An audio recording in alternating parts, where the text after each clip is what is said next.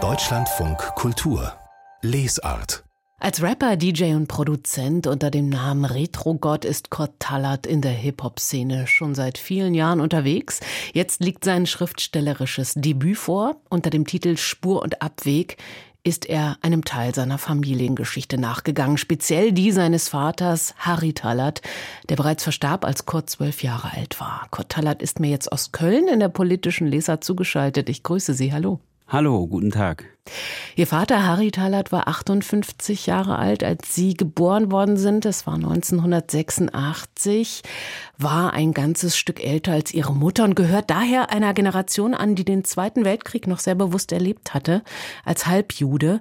Wie viel wussten Sie von seiner Verfolgungsgeschichte, bevor Sie angefangen haben, dieses Buch zu schreiben? Wie offen wurde mhm. darüber in der Familie gesprochen? Ähm, es wurde sehr offen darüber gesprochen und ich habe sehr früh eigentlich ziemlich viel darüber erfahren. Also mit sechs Jahren ist so die konkreteste Erinnerung, dass eben meine Mutter mit meinem Bruder und mir damals einen Besuch zur Gedenkstätte Buchenwald unternommen hat und uns damals, für mich zumindest, zum ersten Mal rückdatierbar eben von diesen Dingen erzählt hat und dass unser Vater damals auch verfolgt worden ist und seine Familie.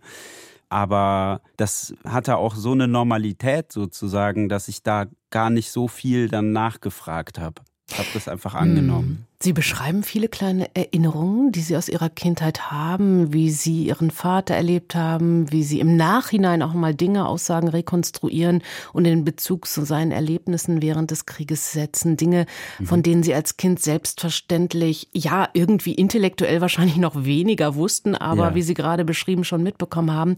Mit welchen Fragen haben Sie sich denn in dieses Buchprojekt aufgemacht? Was wollten Sie nachvollziehen, vielleicht auch verstehen im Nachhinein?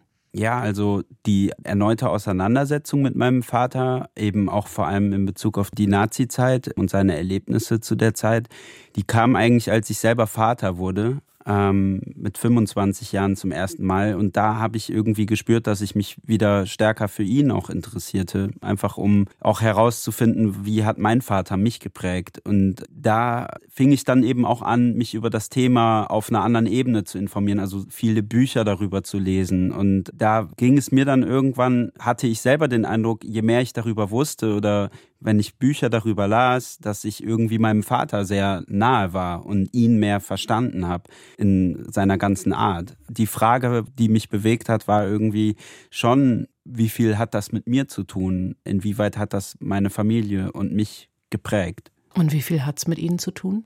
Ja, sehr viel. Also schon damals, auch bevor ich jetzt eine intellektuelle Auseinandersetzung mit dem Thema hatte, war die Vorstellung von meinem Vater als jemand, der Verfolgung, Unterdrückung, Entmenschlichung, Entrechtung erfahren hat, etwas, das mich sehr geprägt hat in Bezug auf mein ganzes Menschenbild oder meine Auffassung von Gesellschaft, wie ich mich selber verorte und auch wie ich mich fühle in der deutschen Gesellschaft speziell. Und ja, ich merke, dass das doch noch sehr im System ist. Und das ist natürlich immer so eine Diskrepanz zu meiner sonstigen Umgebung, weil ich ja aus einer Generation stamme, die sonst nicht mehr diesen direkten Bezug unbedingt zu dem Thema hat. Das ist quasi so ein Übersprung von Generationen dadurch, dass ihr Vater eben schon betagter war, als sie ja. auf die Welt kam.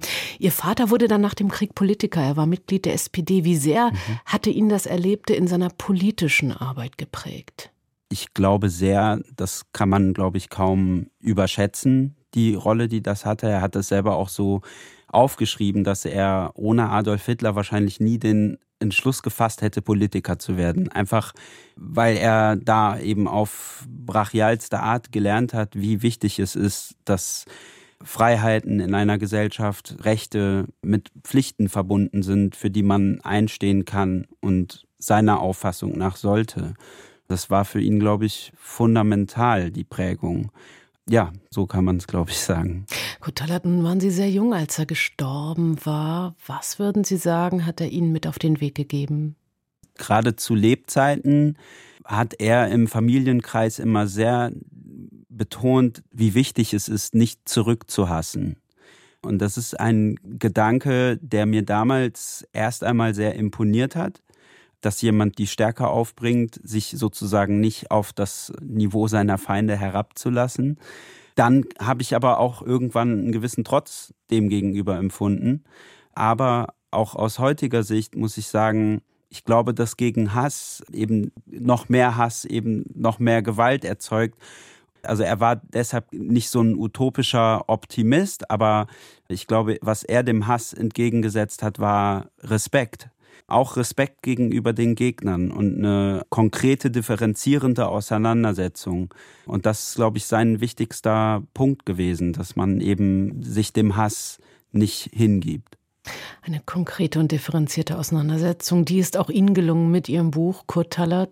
Das Buch Spur und Abweg erschien im Dumont Verlag, 240 Seiten, 24 Euro. Kurt Tallert, danke für das Gespräch auf Deutschlandfunk Kultur. Vielen Dank, dass ich hier sein durfte.